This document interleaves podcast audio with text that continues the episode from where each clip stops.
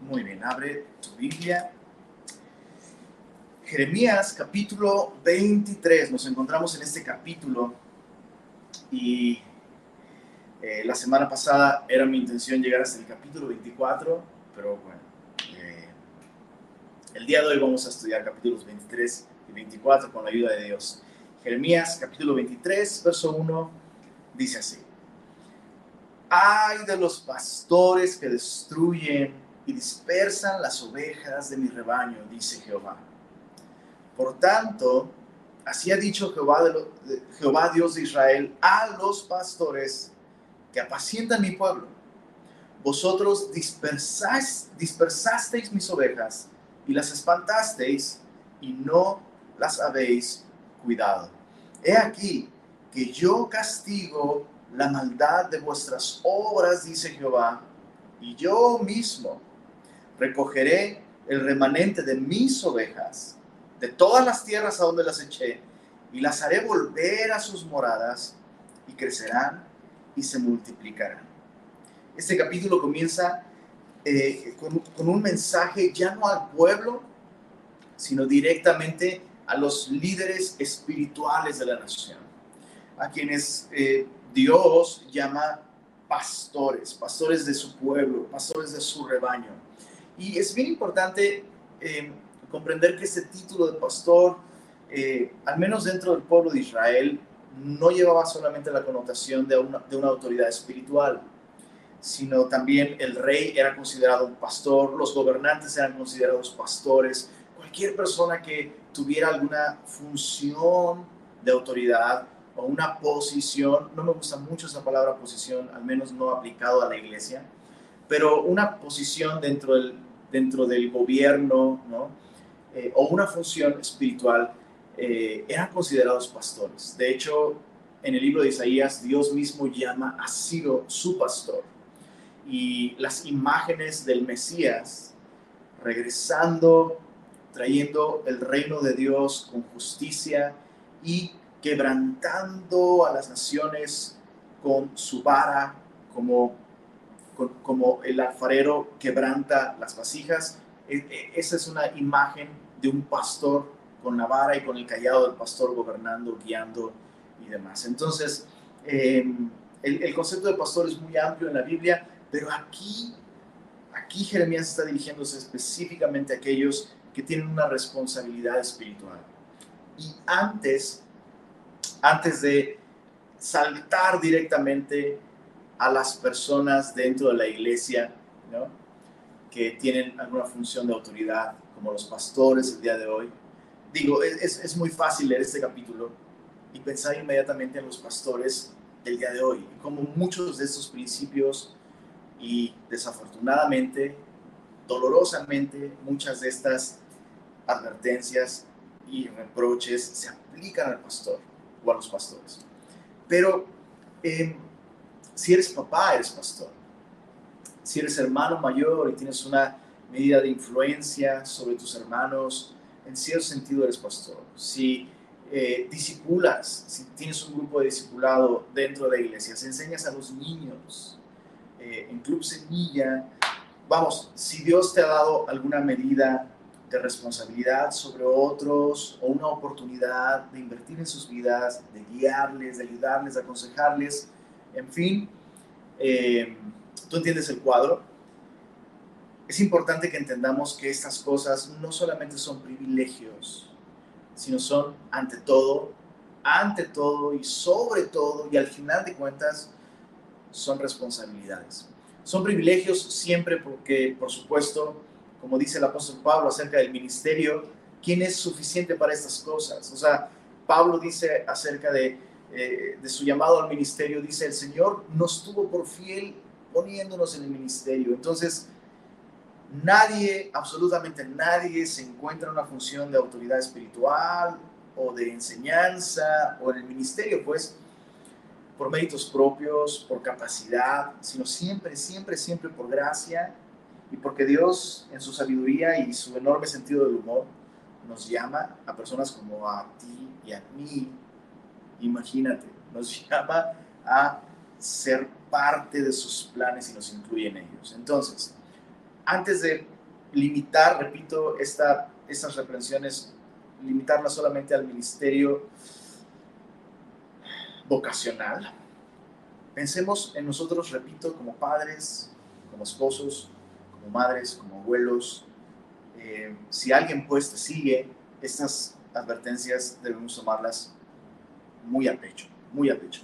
La reprensión que Dios hace a los profetas, a los sacerdotes, a los ancianos de la nación de Israel, giran en torno a una cosa muy específica, no habéis cuidado de mi rebaño.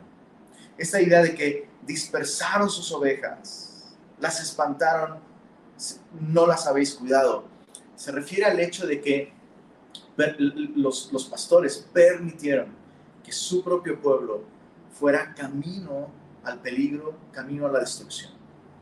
La próxima invasión de Babilonia, el cautiverio en el que van a ser llevados todos ellos, la muerte, eh, las heridas, la guerra, el hambre, la angustia, todas estas cosas son una consecuencia de que la nación caminó lejos de Dios y sus pastores no advirtieron, no advirtieron. Y en ese sentido las dispersaron, en ese sentido las espantaron, permitiendo que el terror llegara a sus vidas, algo que se pudo evitar si no hubieran caminado en dirección a la idolatría. Bueno, Dios les reclama eso, no han cuidado a mis ovejas. Y, Dios dice en el verso 3, yo mismo, Jeremías 23, 3, remanente de mis ovejas, de todas las tierras a donde las eché, y las haré volver a sus moradas, y crecerán y se multiplicarán. Ahora, el verso 4 es muy importante, míralo. Y pondré sobre ellas pastores que las apacienten y no temerán más, ni se amedrentarán, ni serán menoscabadas dice Jehová. ¿Sabes qué me sorprende, pero demasiado? Que Dios reprende a estos pastores porque no llevaron a cabo su función, no desempeñaron su papel, no fueron fieles con la tarea que Dios les encomendó. Y lo que me sorprende, pero sobremanera, es que Dios dice, bueno, ustedes las expresaron, ahora yo mismo, o sea, como ustedes no lo hicieron, yo mismo voy a juntar a todo mi rebaño los voy a regresar a este redil, la tierra prometida, y les voy a hacer crecer y multiplicar. Y luego dice, y voy a volver a poner pastores. Eso es algo muy interesante, muy, muy interesante. Y, creo que esto debe llevarnos a entender algo,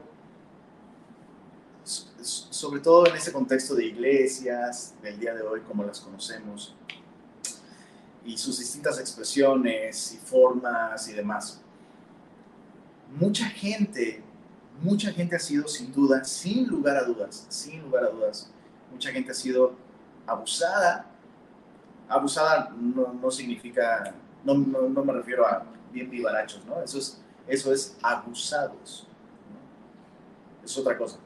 Pero tú, tú entiendes, mucha gente ha sido maltratada, abusada, explotada por pastores, por mal liderazgo, por filosofías de ministerio que no corresponden a lo que la Biblia enseña. Y muchas veces las personas piensan, voy a ser cristiano sin involucrarme en una iglesia, nunca más. Y, uno pensaría, es que no, ese modelo de la iglesia con una persona desempeñando la función de pastor, eso no funciona porque el hombre, el hombre es imperfecto y el hombre siempre va a fallar. Y eso es lo asombroso, que nosotros desecharíamos este método pero Dios no lo hace. Dios insiste en que tú y yo eh, expresemos nuestra confianza en el Señor, sometiéndonos a autoridades enviadas por Él, levantadas por Él, señaladas por Él. Como decía el predicador E. M. Bounds, él decía algo muy interesante, dice, los hombres buscan mejores métodos, hablando acerca del ministerio y cómo cuidar de la iglesia y demás. E. M. Bounds decía, los hombres buscan mejores métodos, pero Dios busca mejores hombres porque el método de Dios es el hombre. Entonces, sin duda, sin duda, tu servidor, por ejemplo, si tú consideras que Semilla Monterrey es tu iglesia y que yo soy tu pastor, sin duda, sin duda, sin duda, sin duda, me he equivocado. Probablemente a muchos de ustedes los he decepcionado, pero, escucha esto, pero ni yo estoy en esta función, ni tú permaneces bajo esta forma de vivir la vida comunitaria, confiando en nosotros, sino confiando en el Señor. O sea, lo que quiero decir con esto es que si tú piensas que se necesita tener, tener mucha fe en Dios para someterte al liderazgo de una iglesia, déjame decirte que se requiere muchísima, muchísima, muchísima, muchísima más fe para responder al llamado de dirigir y representar al Señor. Es una tarea súper, súper importante. Y antes de avanzar, termino con esto, antes de, seguir a la, siguiente idea en, en este capítulo las palabras más duras, más fuertes en toda la Biblia, las reprensiones más severas, sin duda siempre son dirigidas a las personas que tienen una función de autoridad espiritual. En la Biblia, esas palabras más fuertes son para ellos. Pero también, a la par, las palabras de gracia de misericordia más grandes le son dadas también a estas mismas personas. O sea, es una responsabilidad muy grande, Dios está consciente de eso. por ejemplo, en las cartas pastorales, Pablo escribe inspirado por el Espíritu Santo en las cartas a Timoteo, en las cartas a Tito, en la carta a Tito, Pablo escribe esta salutación especial para estos pastores, gracia, misericordia y paz. Cada vez que Pablo escribe a los congregantes, a las ovejas, a las iglesias, Pablo escribe gracia y paz, hemos estudiado mucho ese concepto, pero cada vez que escribe a los pastores, Pablo añade esto, gracia, misericordia y paz. Y vaya, vaya, vaya, vaya, vaya que todas aquellas personas que dirigen a otros necesitan depender y necesitan recibir la misericordia de Dios, porque vaya que nos equivocamos y nos equivocamos mucho. Pero nuestra imperfección, nuestros tropiezos, nuestros errores, nuestras limitaciones. Es muy distinto a descuidar por completo y abandonar por completo la tarea que Dios nos ha llamado a hacer. Entonces, solo, solo quiero decirte esto, si, si te ha lastimado un pastor, si han abusado de ti, eh, si te han herido, si te han golpeado, eh, la solución no es desechar la vida de rebaño, sino eh, buscar, buscar un rebaño en donde efectivamente quienes estén a cargo lleven a cabo su tarea. Dicho esto, verso 5 observa muy interesante cómo eh, Dios, después de decir, pondré sobre ellas pastores que las apacienten, no temerán, ni se amedrentarán, ni serán menoscabadas, dice Jehová. A partir del verso 5, Dios promete enviar al buen pastor y esto nos apunta a Jesucristo, sin lugar a dudas. Verso 5. He aquí que vienen días, dice Jehová, en que levantaré a David renuevo justo.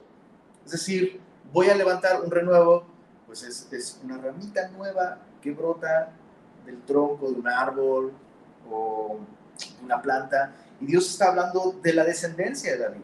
De la descendencia de David levantaré un renuevo justo y reinará como rey, el cual será dichoso Interesante, la palabra dichoso no solo significa bendecido, sino, sino significa feliz. Jesús era una persona feliz, es una persona feliz, dichosa, y hará juicio y justicia en la tierra. Y me llama la atención cómo en la Biblia justicia, paz y gozo son tres cosas que van juntas. Justicia, paz y gozo. El reino de Dios no es comida ni bebida, dice el apóstol Pablo, sino justicia, paz y gozo. Y vemos aquí esos tres conceptos, un rey lleno de gozo, porque hará juicio en justicia. Y, esto, es, esto es lo que sucede en nuestras vidas cuando recibimos a Jesús como nuestro rey y salvador. Su justicia nos es regalada, lo cual nos lleva a vivir una vida de gozo, pues vivimos constantemente con, juicio, con perspectiva, haciendo diferencia entre lo que está bien y lo que está mal. En otras palabras, la gracia de Jesús con la que Él nos salva, regalándonos sus méritos, su posición, sus beneficios, sus obras de justicia, no solamente cambian nuestra posición delante de Dios, Dios ya no nos ve como pecadores, sino como justos por su justicia, pero también cambia nuestra experiencia diaria, nuestra manera de vivir, nuestra manera de caminar. Eso es lo que le hacía falta al pueblo, por supuesto. Y, Dios una vez más los, los hace esperar, los hace voltear hacia esta promesa de este renuevo de David, de este rey justo. Dice el verso 6, en sus días será salvo Judá, Israel habitará confiado, y este será su nombre, y eso es bellísimo, este será su nombre con el cual le llamarán Jehová, justicia nuestra. El verso, el verso 6 es un verso clave en el Antiguo Testamento que nos revela dos cosas. Número uno, la deidad de Cristo. Porque aquí Jeremías está hablando de este descendiente de David, este renuevo justo. Y dice que su nombre, el nombre de este descendiente de David, será llamado Jehová justicia nuestra. Entonces, esa es una declaración inequívoca desde el Antiguo Testamento. Hay muchas, pero esta es una de ellas. Que Jesús es nada más y nada menos que Dios. Jesús tiene los mismos atributos, la misma esencia, su naturaleza, siendo en forma de Dios, no estimó el ser igual a Dios como cosa que aferrarse, sino que se despojó. Entonces, esa es una declaración de la deidad de Jesús, pero por otro lado, es una promesa de salvación. Es una promesa en la que Dios nos deja ver de qué forma el hombre puede ser salvo. Solo hay dos maneras, escucha esto, solo hay dos maneras de recibir la bendición de Dios. Una, en base a nuestra justicia. Si yo soy justo, Dios me aprueba y Dios me bendice de acuerdo a ello, porque Dios, Dios es justo. El pequeño problema con esa manera de buscar la bendición de Dios es que la Biblia, brutalmente honesta y congruente con la realidad, nos dice lo siguiente, no hay justo ni aún uno. Todos a una, hablando de la humanidad en, general, todos a una se hicieron inútiles. Son palabras muy fuertes, por supuesto, pero son palabras que reflejan la condición humana. No funcionamos correctamente. Todo el tiempo estamos parchándonos, parchando nuestros defectos, nuestras fallas, nuestros pecados, nuestros vicios, por supuesto, hay elementos de gracia en nuestra vida, hay, cosas buenas, cosas nobles, cosas dignas, en un sentido humano, pero desde una perspectiva moral y de justicia perfecta, quedamos, quedamos tan cortos de la gloria de Dios que la Biblia dice, no hay justo ni a uno. Es más, la Biblia dice, no hay quien entienda. Tan graves estamos no hay, persona más grave que la persona que está tan grave que no se da cuenta de lo grave que está. Esos somos nosotros. Entonces, esta manera de buscar la bendición y el favor de Dios solo funciona en la teoría, en la práctica absolutamente nadie tiene los recursos morales para alcanzar un solo favor de Dios. Por eso es que Dios prometió enviar a Jesús eso es bien importante. Muchas veces pensamos en que Jesús nos salvó al entregar su vida en la cruz y por supuesto, por supuesto, ese es un aspecto esencial y muy importante de la salvación. Porque al derramar su sangre, Jesús estaba pagando nuestros pecados. Y la Biblia nos dice que sin derramamiento de sangre no hay perdón de pecados. Pero a menudo olvidamos otro pequeño, gran detalle. La sangre que Cristo ofreció en esa cruz hubiera sido absolutamente inútil si Cristo hubiera pecado al menos una sola vez. Y quiero que dimensiones esto. ¿Alguna vez has tenido la presión de hacer algo perfecto? No sé, por cinco minutos tienes que hacer algo y lo tienes que hacer de un modo perfecto. ¿Alguna vez has tenido esa presión?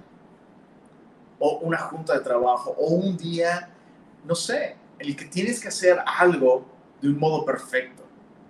Ahora imagina que tuvieras que hacer todo de un modo perfecto, no solo por un día, sino por toda tu vida. Bueno, eso es exactamente lo que Jesús hizo por nosotros. Jesús vivió una vida perfecta a cada minuto, a cada segundo. No solo en palabra, sino en pensamiento, en obra, en intención. Nunca su mente hizo algo que desagradara a Dios. Fue tentado en todo, por supuesto, pero sin pecado. La Biblia nos lo enseña. Así que este título es un título tan hermoso que, ¿sabes? Deberíamos usarlo más en nuestras oraciones. Al hablar con Jesús. No solo es nuestro Salvador porque pagó nuestros pecados, es nuestra justicia. Jesús es nuestra justicia. Cuando yo fallo, cuando yo me equivoco, claro, debo de arrepentirme y confesar mi pecado y apartarme de él. Pero mi confianza está en Jesús. Verso 7. Por tanto, he aquí vienen días, dice Jehová, en que no dirán más, vive Jehová que hizo subir a los hijos de Israel de la tierra de Egipto, sino vive Jehová que hizo subir y trajo la descendencia de la casa de Israel de tierra del norte y de todas las tierras donde yo los había echado y habitarán en su tierra. Dios una vez más, ya lo había dicho esto en el libro del profeta Jeremías, pero Dios lo dice una vez más. Dios le dice a su pueblo, esa historia del éxodo se arranció en el corazón de ustedes.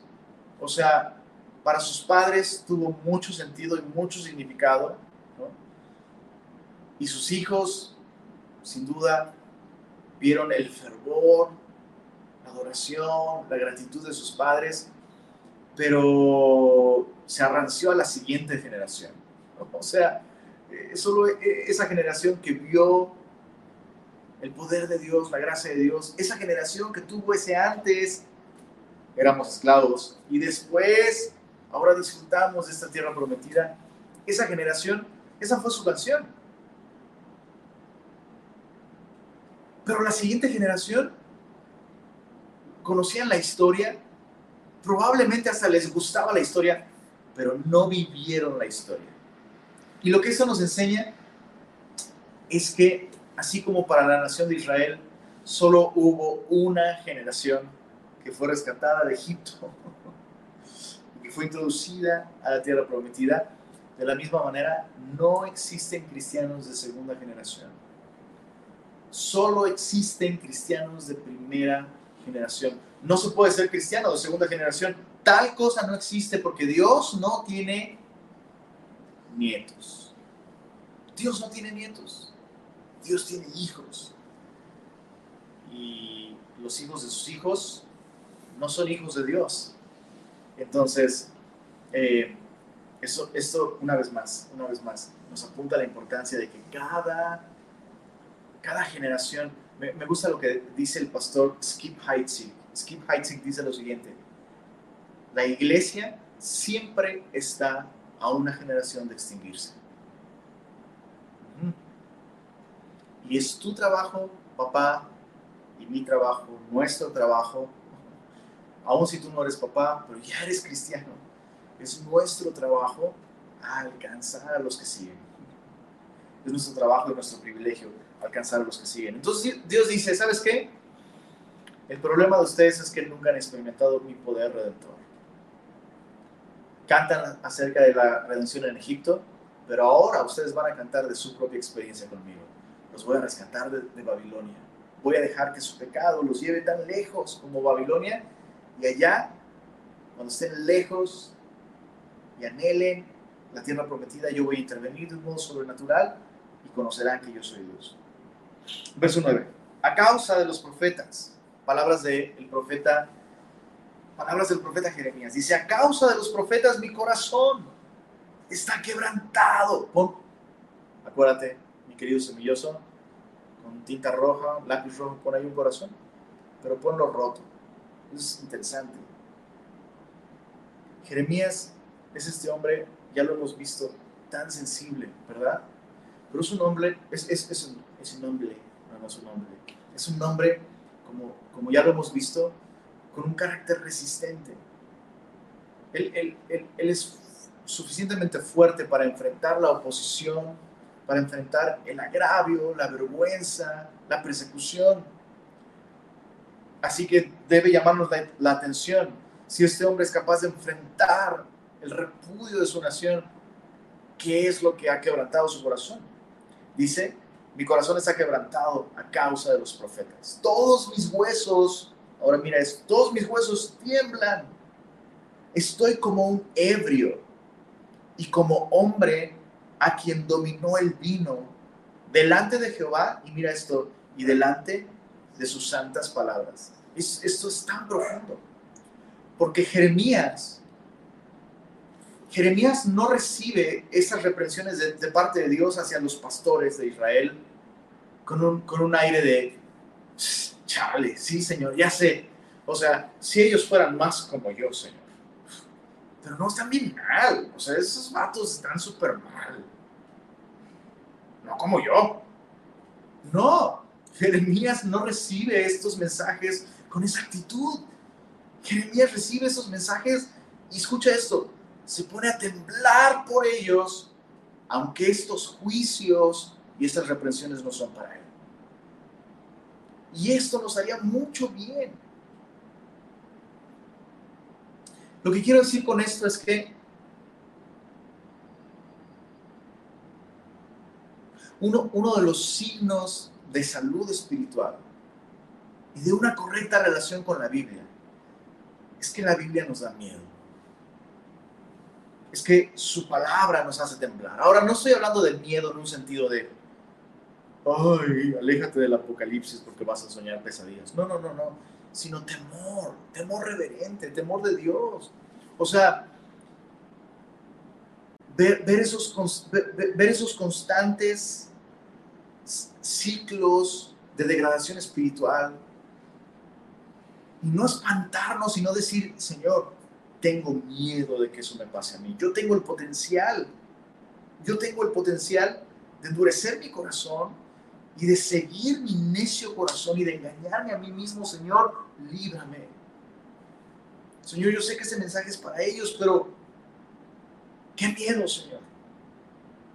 No por nada, el profeta Isaías, capítulo 66, no vayas para allá, solo te, te lo voy a leer Isaías capítulo 66 dice lo siguiente en el verso 2.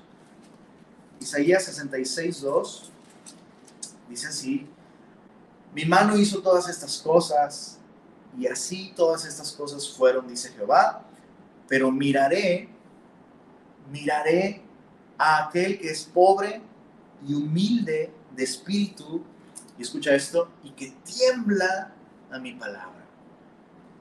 Esa es la actitud del profeta Jeremías.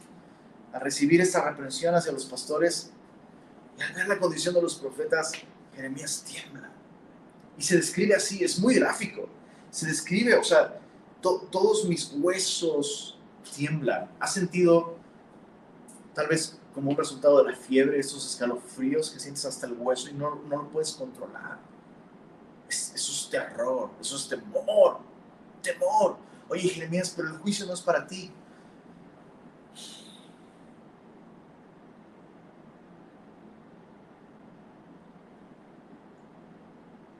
Cualquier persona que viera un accidente y a otra persona sufrir y ser destruida, o sufrir una caída o lo que sea, algo así grave, la reacción más natural sería tener temor. Jeremías está reaccionando con temor. Una, una, una reacción que revela que Jeremías toma en serio a Dios. Y si tú y yo tomamos en serio al Señor, escucha, claro que la palabra de Dios trae consuelo, la palabra de Dios trae paz, la palabra de Dios trae esperanza, la palabra de Dios trae gozo, la palabra de Dios trae deleite, por supuesto. Pero si la palabra de Dios nunca me hace temblar, si la palabra de Dios nunca provoca en mí este temor, temor de hacer algo que ofenda al Señor. Si la palabra de Dios nunca me incomoda, por lo menos, algo dentro de mí ya está muy mal. Bueno, verso 10. ¿Por qué está temblando Jeremías?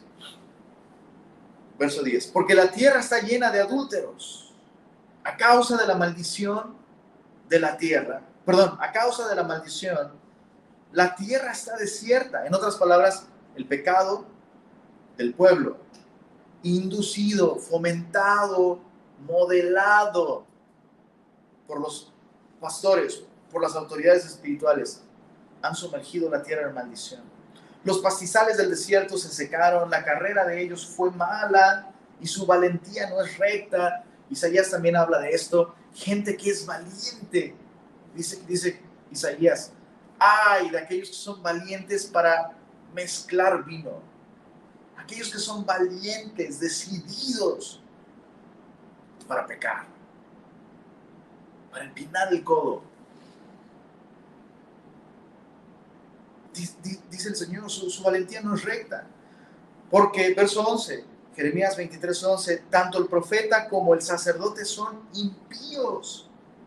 Aún en mi casa, eso es en el templo, hallé su maldad, dice Jehová. Y eso es impresionante. Dice una frase, una frase de nuestra cultura muy conocida, el hábito no hace el monje, dice por ahí. Y lo mismo, el título de pastor no hace al hombre santo. El título de discipulador, el título de líder de alabanza, el título de maestro, el título de doctora, doctor en divinidad, eso no hace al hombre piadoso. Y hay muchos otros profetas que hablan justo de, de este momento en la historia de Israel, en que los líderes espirituales no solo desatendieron a la nación, sino comenzaron a practicar la idolatría incluso en el mismo templo de Jehová. Y eso es algo terrible. Chicos, no estamos muy lejos de eso. El día de hoy, prácticas que no agradan a Dios, prácticas que ofenden al Señor, son promovidas dentro de las iglesias. No estamos muy... Yo quisiera que tuvieras esto. Vivimos en tiempos muy parecidos a los del profeta Jeremías, en los que Dios está advirtiendo, en los que ya vemos en el ámbito político, económico, en las circunstancias, ya vemos indicios del juicio que está por venir. Y el pueblo de Dios está dormido.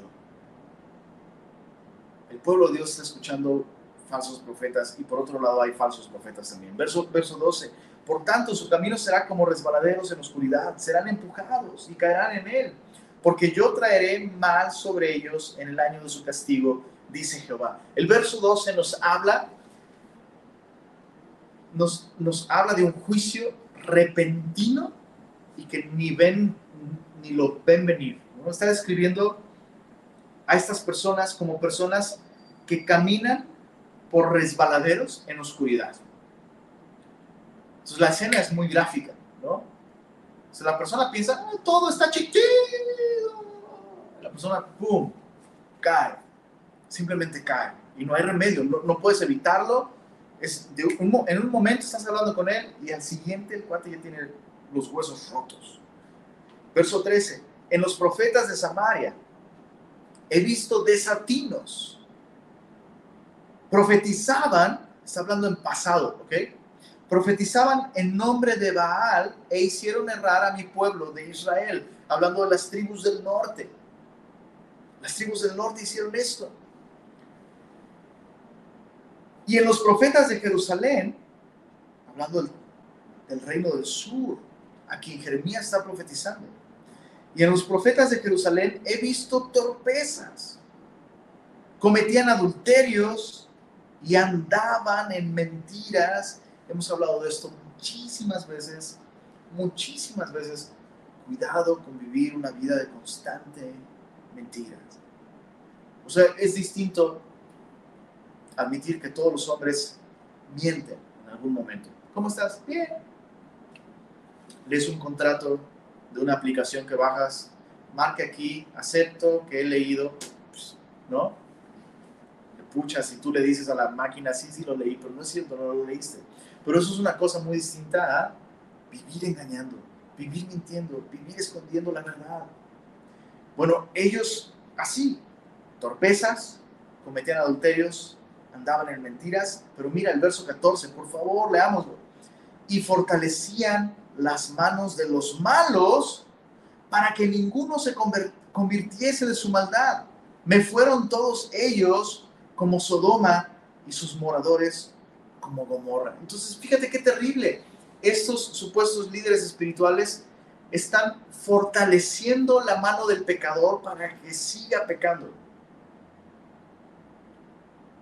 O sea, esto es otra categoría de maldad más grave que no estorbar el pecado. La Biblia, la Biblia nos enseña esto, que está muy mal que una autoridad espiritual, llámese padre, llámese pastor, llámese discipulador o discipuladora o maestro o maestra de, de la Biblia, lo que sea, está mal que no estorbemos el pecado. Debemos advertir, debemos despertarnos con, con amonestación los unos a los otros. Pero esto es otra categoría más. Estos no solo no estorban, sino fomentan. Fomentan, alientan, propician, ayudan a la gente a pecar. Cuidado con eso. Dice el verso 15, por tanto así ha dicho Jehová de los ejércitos contra aquellos profetas He aquí que yo les hago comer ajenjos y les haré beber agua de hiel, porque de los profetas de Jerusalén salió la hipocresía. Volvamos a leer esto último, por favor, con mucha atención. Porque de los profetas de Jerusalén salió la hipocresía sobre toda la tierra. Dios describe la hipocresía como algo que se originó en estos profetas, pero que se extendió a toda la tierra. En otras palabras, la hipocresía es contagiosa la hipocresía es contagiosa. Y debemos una vez más recordar que hay diferencias entre la hipocresía y la imperfección. Estoy completamente seguro que ninguno de nosotros vivimos todo el tiempo a la altura de nuestros ideales cristianos, ¿verdad? Ninguno de nosotros todo el tiempo vive a la altura de lo que quisiéramos.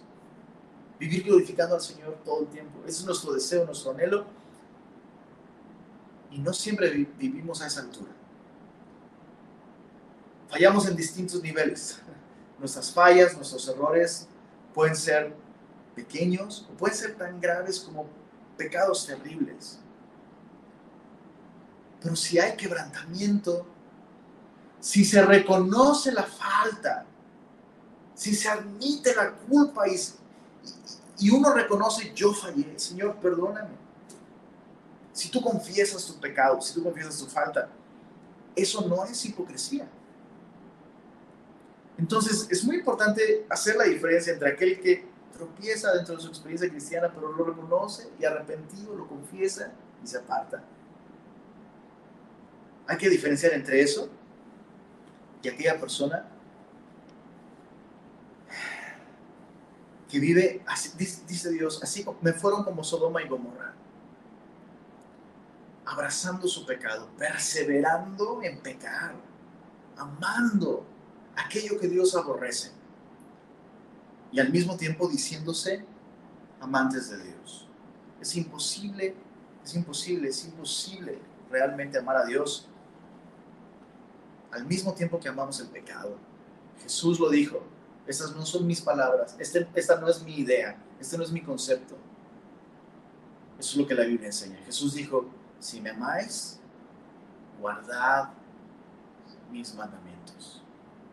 Lenin, eso es legalismo. No, es amor. No, no es legalismo, es amor. Es amor. Y hay que tener cuidado cuando, cuando, cuando vemos todas estas enseñanzas que nos revelan que Dios ama la justicia. Y pensar que eso es legalismo. Pensar que llamar a un, creyente, animarlo, estimularlo al amor y a las buenas obras, pensar que eso es legalismo, eso podría indicar que estamos cayendo en esta misma actitud del pueblo que buscaba profetas que les endulzaran el oído. Y justamente es lo que sigue a continuación. Dice el verso verso 16, así ha dicho Jehová de los ejércitos, no escuchéis las palabras de los profetas que os profetizan. Os alimentan con vanas esperanzas o esperanzas vacías sin fundamento, hablan visión de su propio corazón, no de la boca de Jehová. Me llama mucho la atención que Dios mismo está diciendo, hey, deja de escuchar esto. Pero dicen que es palabra tuya, Señor. Hasta citó la Biblia. Pero lo que Él está diciendo va en contra de lo que mi palabra enseña en términos generales. Y, yo solo quiero una vez más, una vez más, una vez más, mi querido semilloso, una vez más, animarte a tener mucho cuidado con lo que escuchas. O sea, en estos tiempos había tantos falsos profetas, tantísimos, que Dios tuvo que enviar a su propio profeta Jeremías a decir, ya no escuchen eso ¿Y qué diría hoy Dios de todos esos podcasts y videos y libros e influencers cristianos que muchas veces escuchamos? ¿Qué diría el Señor de eso? Así que una vez más yo quiero rogarte, suplicarte, principalmente aliméntate de la Biblia. Principalmente. O sea, por favor, no pienses que lo que estoy diciendo es, ay, mira, Lenin está celoso, y quiere que dejemos de escuchar a todos los otros pastores y a todos los otros predicadores o influencers, influencers o coaches cristianos, como les encanta llamar, soy coach. No eso ni siquiera viene en la Biblia, pero eso es otro tema. Él no quiere que lo escuchemos a, ellos porque solo quiere que, los, que lo escuchemos a Él. No, escúchame. Si me escuchas más a mí, incluso, déjame ir más allá si inviertes más tiempo escuchando las enseñanzas de semilla que leyendo tu Biblia, ya estás mal. Ya estás mal. Porque estás invirtiendo el orden. Dios desea que tú y yo escuchemos principalmente su palabra. Yo muchas veces me equivoco. Puedo equivocarme yo sé que parece increíble, pero claro que me, equivoco. Es más, en alguna ocasión he escuchado que alguien me ha dicho, oye, tú dijiste esto en tal prédica hace tiempo. Y digo, no manches, yo dije eso. Nada que ver, ¿no? Y repito, es muy distinto tener, tener una opinión interpretativa sobre un texto que no es elemental a enseñar falsa doctrina o, orejías, eso es distinto. Pero entiendes lo que estoy diciendo, por favor, te ruego, por eso es que como, como iglesia, constantemente, o sea, si así, estudiando capítulo a capítulo y verso a verso, ¿no? Podemos cometer errores. ¿Cuánto más? Imagínate, imagínate. O sea, para mí como pastor, para nosotros como pastores, qué bendición tener una iglesia que estudia la palabra de Dios. Que dice, está chido si tenemos una reunión, está chido si tenemos esta actividad, pero dame un estudio, dame Biblia. Porque he estado leyendo su palabra y tengo preguntas. Tengo preguntas, tengo dudas, tengo, tengo inquietudes. Oye, ¿y ya escuchaste el podcast de.? No, no sé quién sea. Tengo 66 libros que aún no comprendo del todo no tengo tanto tiempo para tratar de entender lo que otros dicen que la Biblia dice. Y ya me prendí, tú ya me conoces, así que ponme reacciones por ahí, pon llamitas. Volvamos a la Biblia, chicos. No escuchen palabras de profetas que profetizan con esperanzas vanas. Ojo, quiero insistir una vez más, no estoy diciendo que dejes de escuchar a otros maestros. Hay maestros muy sanos, muy bellos, con ministerios super sanos que nos enseñan cosas de modo increíble y fiel, pero es otro tema. Dice, verso 17, mira, dicen atrevidamente, chécate esto, chécate esto por favor, verso 17, dicen atrevidamente a los que me irritan, Jehová dijo, paz tendréis. Y a cualquiera que anda tras la obstinación de su corazón, dicen, no vendrá mal sobre vosotros. En otras palabras, pues cada quien, ¿verdad? Dios nos, Dios nos, Dios ama a todos. Dios nos ama a todos. Dios siempre perdona. ¿Sabes qué es lo peligroso con este tipo de afirmaciones? Que tienen un elemento de verdad. Ojo, esa es la manera en la que Satanás engaña a la gente. Satanás engaña a la gente usando un elemento de verdad en sus argumentos. Así ha sido siempre. La serpiente, con que Dios ha dicho, y efectivamente Dios había dicho algo, no comáis de todo árbol del huerto. Y Dios había dado instrucciones sobre no comer de un árbol, pero hay algo que, hay algo de lo que dijo que es verdad, pero y, es, está mezcladito, porque si Satanás viniera y nos dijera una mentira descarada y desnuda, pues ¿quién la creería? Ningún pescado mordería el anzuelo si no hay comida en el anzuelo, en el anzuelo si no hay alimento en el anzuelo. En otras palabras, Satanás disfraza, la mentira con un vestido de verdad. Y estas frases, Dios es bueno, sí, Dios perdona totalmente. Dios ama a todos. Te apuesto mi vida a que Dios ama a todos. Por supuesto que sí. Pero Dios aborrece la iniquidad, aborrece el pecado y de ninguna manera tendrá por inocente al impío. Y Dios ha entregado a su Hijo para que todo aquel que en él cree no se pierda, mas tenga vida eterna. Y Dios nos llama a confiar en su Hijo arrepintiéndonos de nuestros pecados. Entonces, el arrepentimiento es una parte constante de la vida, no solo, en el, no solo para recibir la vida eterna. Hay un momento en el que nos arrepentimos de nuestro pecado, reconocemos que estamos mal y nos volvemos al Señor. Pero estos mensajes que afirman que tú no necesitas cambiar, eso no está en la Biblia. Jesús mismo inició su ministerio, y lo puedes ver en los evangelios, Jesús mismo inició su ministerio predicando a los, hombres, a los hombres y diciendo, arrepentíos, porque el reino de los cielos se ha acercado. Entonces, cuidado con, con minimizar el pecado en la vida de aquellos que nos rodean, especialmente dentro de nosotros como iglesia. Cuidado con eso. Y no puede ser Mira, por ejemplo, este es un ejemplo de mentir sin una intención de hacerle daño a nadie, ¿no? Yo te dije que íbamos a ver capítulo 23 y 24 y evidentemente eso fue mentira, pero bueno. Verso 17, dicen atrevidamente a los que, a los que me irritan, Jehová dijo, paz tendréis. Y a cualquiera que anda tras la obstinación de su corazón, dicen, no vendrá mal sobre vosotros.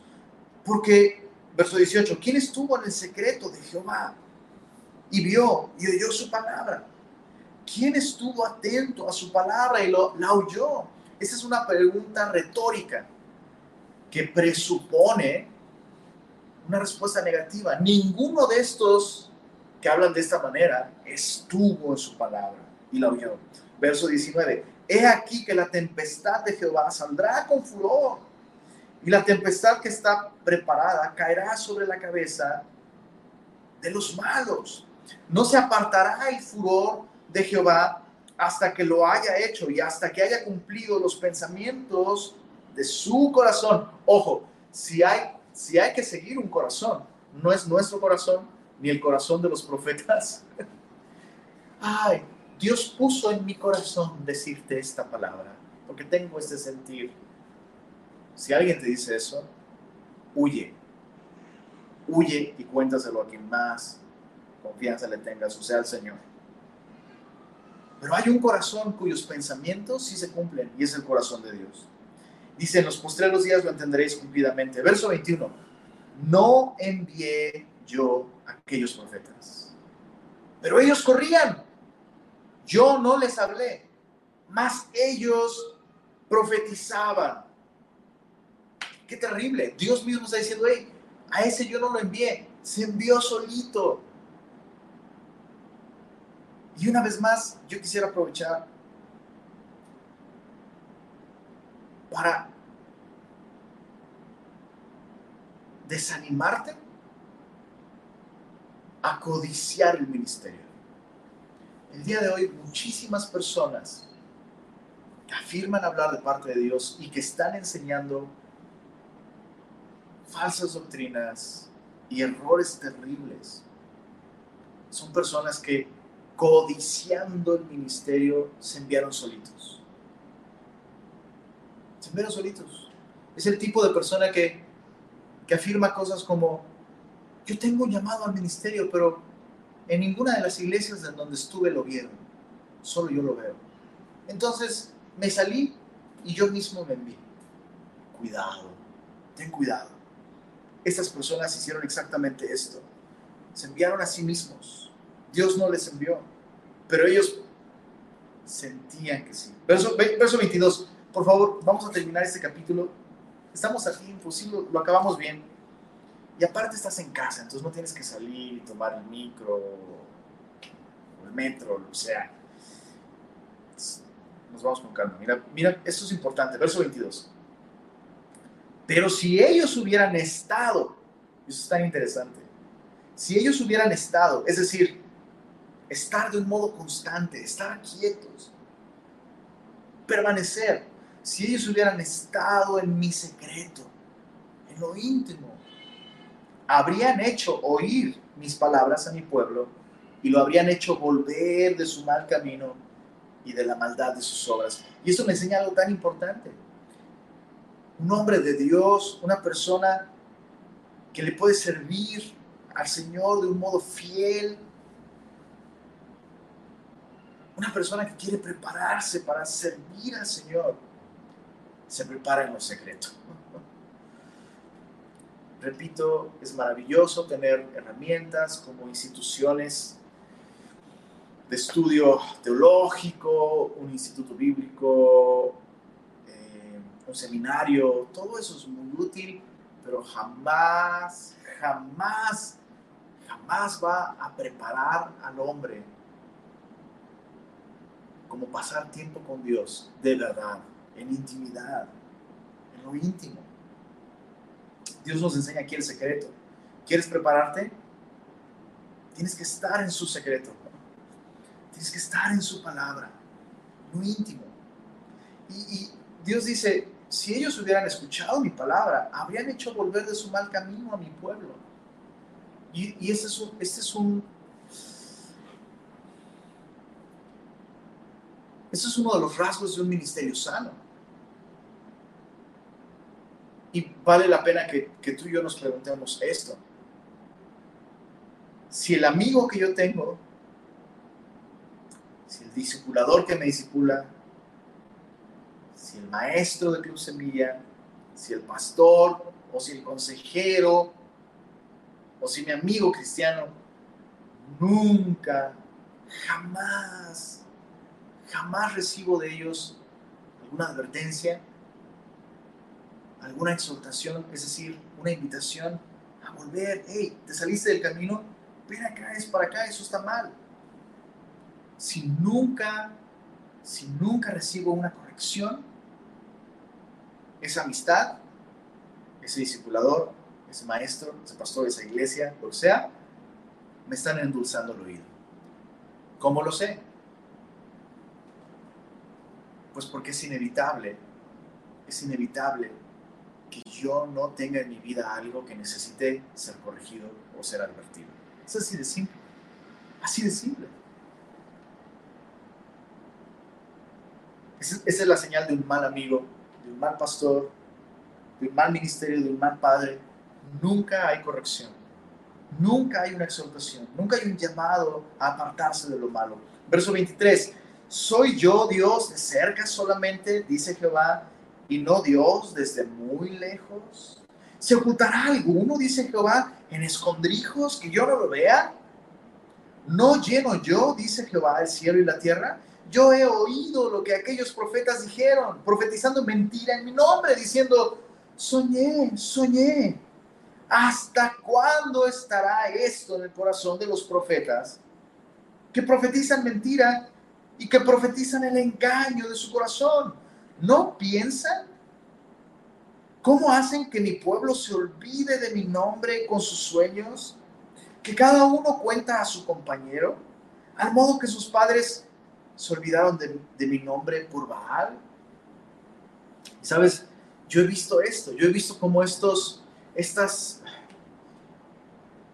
estos ministerios, entre comillas, entre comillas, ministerios proféticos, ven y el profeta va a declararte palabra de Dios y te va a interpretar sueños y, y, y eso alimenta un morbo en la gente por, no, es que hubieras visto cómo, cómo me vio y me tocó y lo que sentí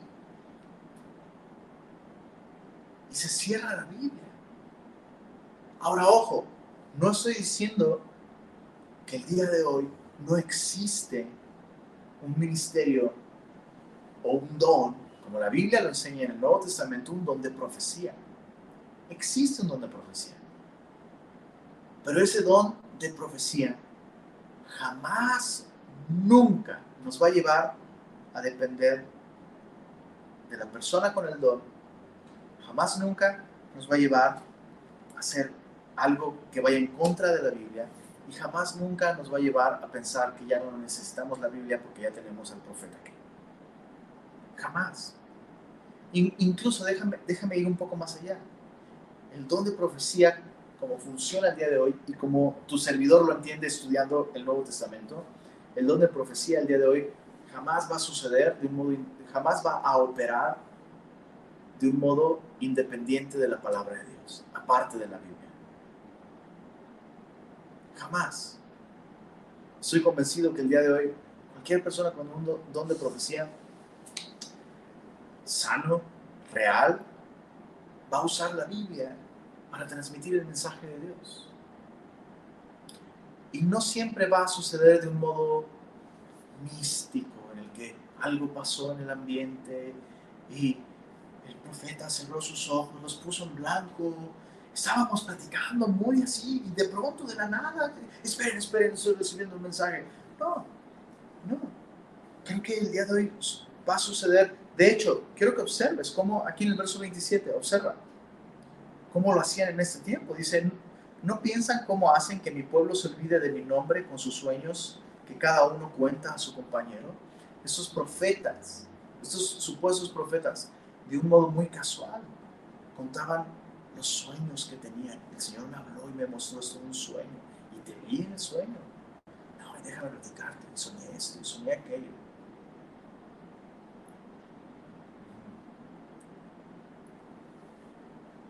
Así que hay que tener cuidado también el tipo de conversaciones que tenemos.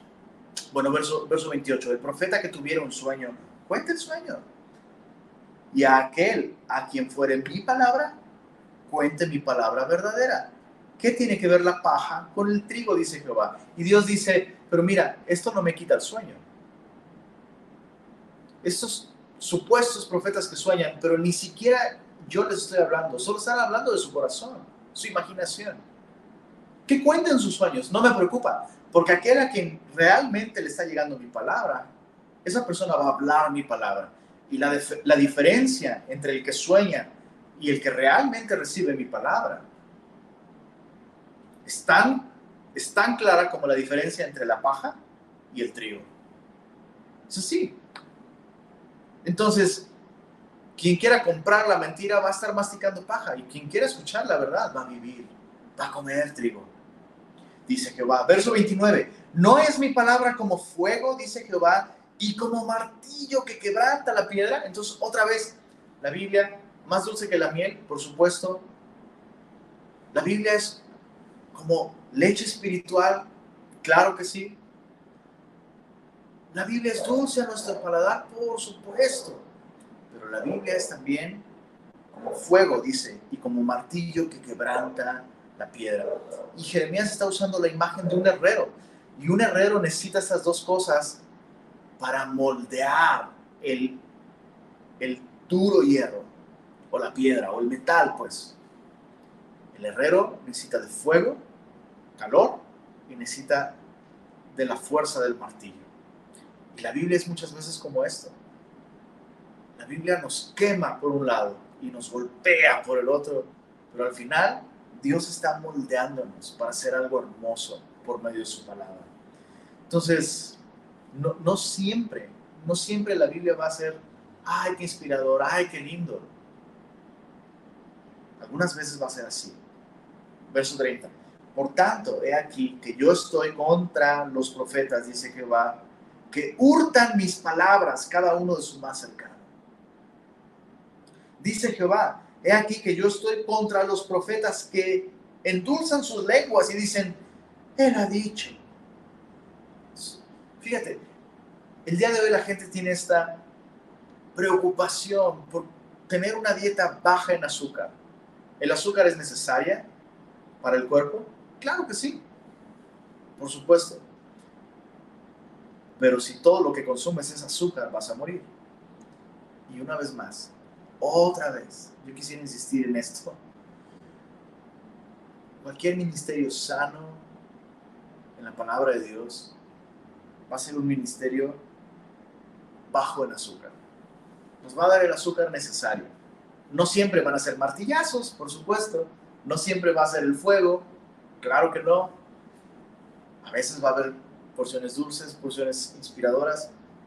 Pero ¿no crees tú yo pienso esto, ¿no crees tú que muchísimas, muchísimas veces tú y yo necesitamos el calor de la palabra de Dios, quemando aquello que no le agrada a Dios en nuestra vida, el golpe del martillo para moldearnos y enderezarnos si estamos chuecos? Yo pienso que sí. Verso 30. Por tanto, he aquí, dice Jehová, no, perdóname. Verso 32. He aquí, dice Jehová, yo estoy contra los que profetizan sueños mentirosos y los que cuentan y hacen errar a mi pueblo con sus mentiras y con sus lisonjas, y yo no los envié ni les mandé, y ningún provecho hicieron a este pueblo, dice Jehová.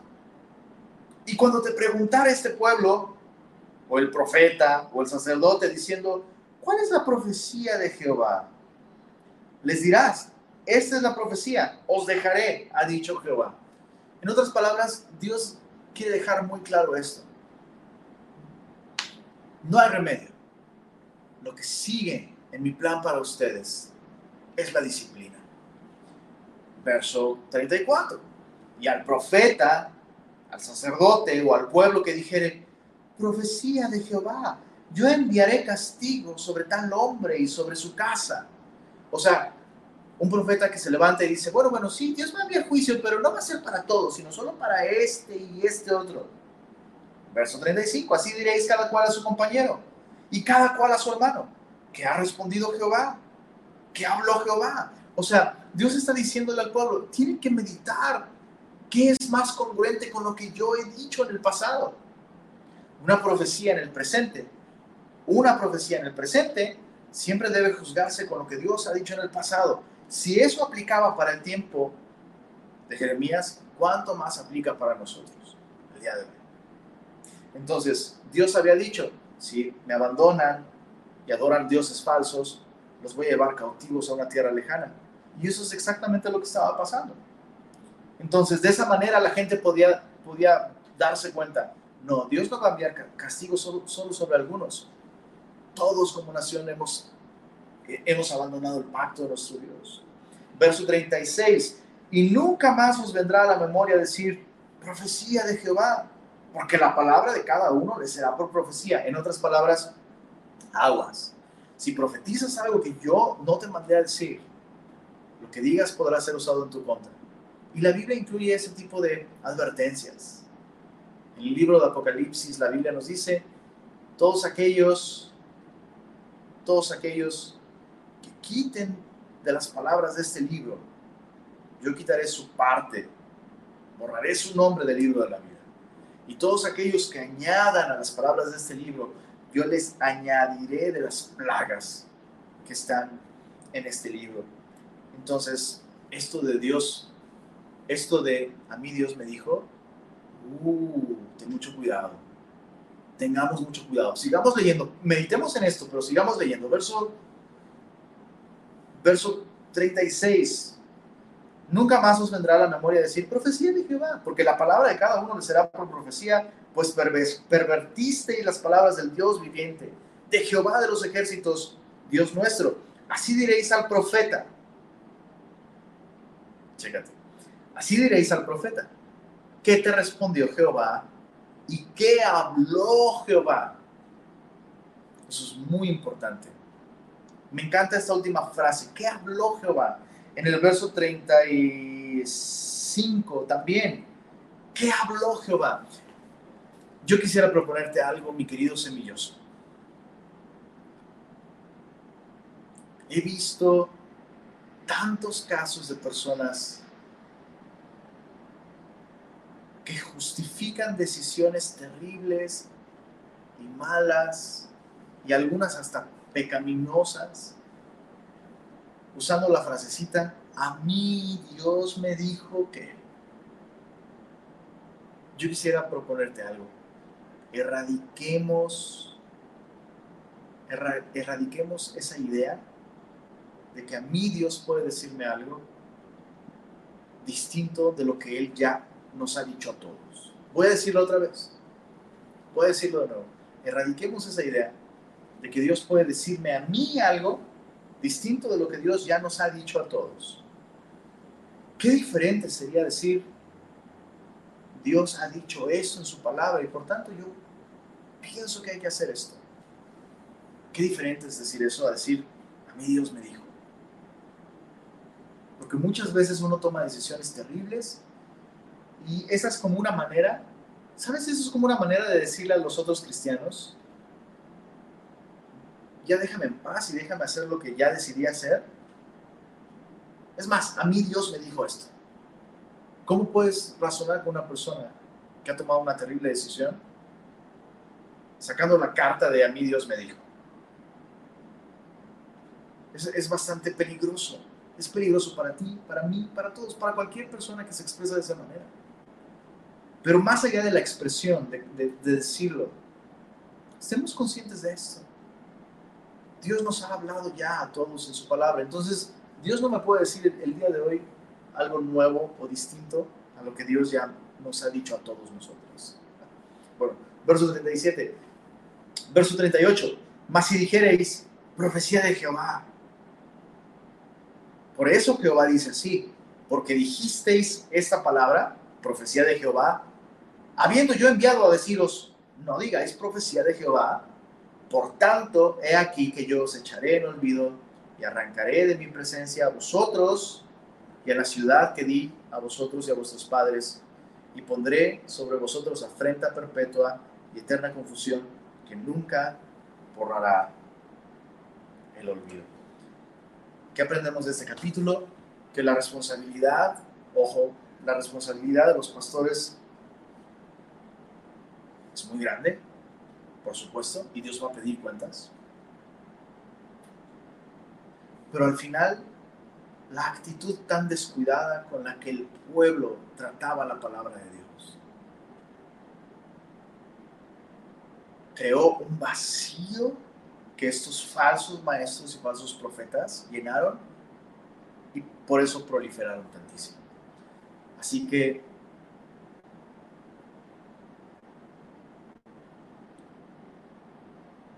todos nosotros como creyentes, todos nosotros como cristianos, todos nosotros como miembros de la iglesia, deberíamos temblar ante el, el precioso, precioso regalo que Dios nos ha dado de su palabra. ¿Es un privilegio? Sí. ¿Es una bendición? Claro que sí, también. Pero también es una gran responsabilidad. Tratemos su palabra reverencia, con cuidado, con temor. Y de esa manera, no solo nosotros, sino nuestro compañerismo, la iglesia en general, no solo Semilla Monterrey, puede beneficiarse muchísimo y librarse de tantos errores y tantos falsos maestros. Precioso Salvador, gracias por tu palabra. Perdónanos porque muchas veces, Señor, somos tan descuidados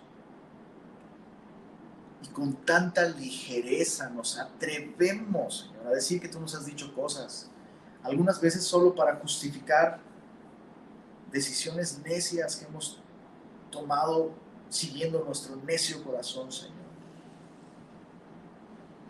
Otras muchas, Señor. Incluso nos hemos atrevido a decir que tú nos has dicho algo para justificar hacer algo que sabemos que es pecado, Señor.